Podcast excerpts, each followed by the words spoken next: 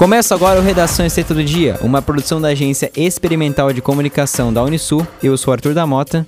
E eu sou o Vitor Wolff e essas são as principais notícias desta quinta-feira, dia 3 de fevereiro.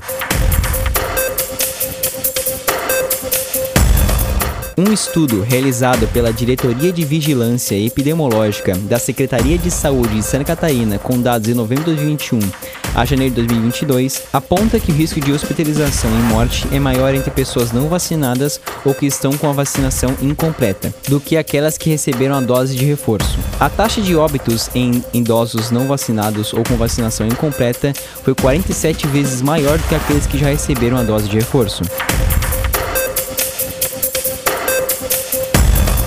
O novo secretário de Gestão de Tubarão, Alan Miranda, destaca que dará continuidade aos trabalhos que já vinham sendo feitos.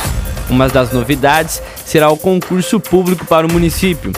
O mesmo não poderia ser feito até então, em razão da Lei Complementar 173/2020, que proibia aumento de gastos com pessoal por causa da pandemia.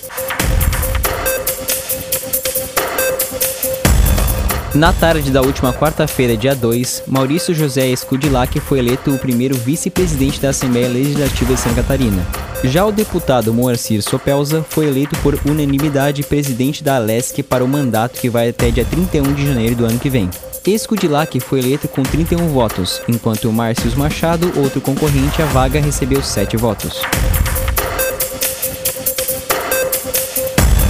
O presídio feminino de Tubarão foi desativado pela Secretaria de Administração Prisional e Socioeducativa. O processo de desocupação do espaço foi concluído no início dessa semana. E agora que o processo foi finalizado, o antigo sonho da construção de uma praça no local pode se tornar realidade. Segundo o secretário da SAP, Leandro Lima, uma conversa entre o Estado e o município deve acontecer nos próximos meses para avaliar a possibilidade de um repasse da área do presídio feminino de Tubarão.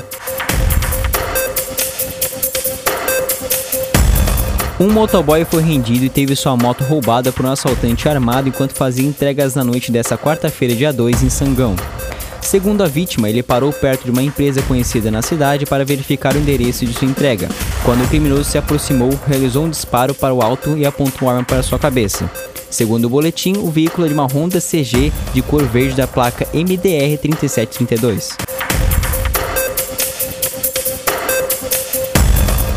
O Instituto Federal de Santa Catarina está com inscrições abertas para os cursos técnicos gratuitos em 20 cidades do estado.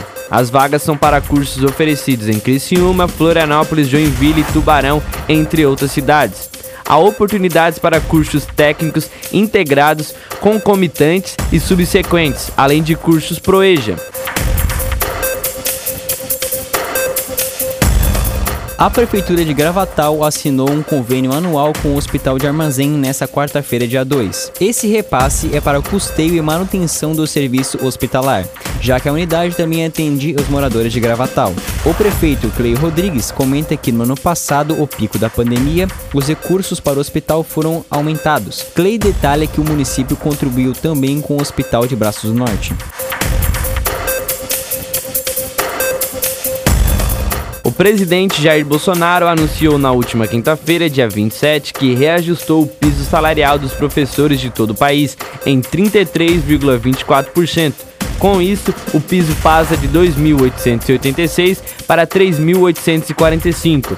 Dessa forma, os estados e municípios fazem as contas para o acréscimo na folha de pagamento ficar dentro do orçamento.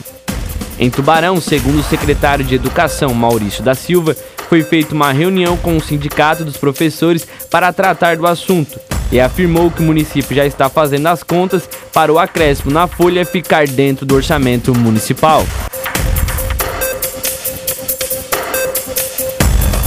Uma estratégia de valorização do serviço público catarinense foi uma das ações criadas dentro da macropropaganda CRSC. A iniciativa, que consiste no envio de relatos e mensagens encaminhadas via formulário para o programa CRSC Cuida Bem de Quem Serve, serão recebidas pelos servidores públicos por seus bons serviços prestados.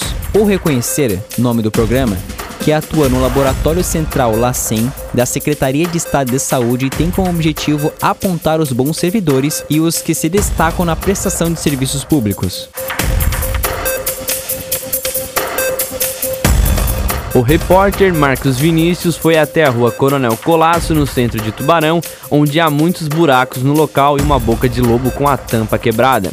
Em contato com a Rádio Cidade, o secretário de Infraestrutura, Guilherme Daffenbach, afirma que já foi solicitada a troca de tampa e o reparo na pavimentação será executado pela empresa responsável.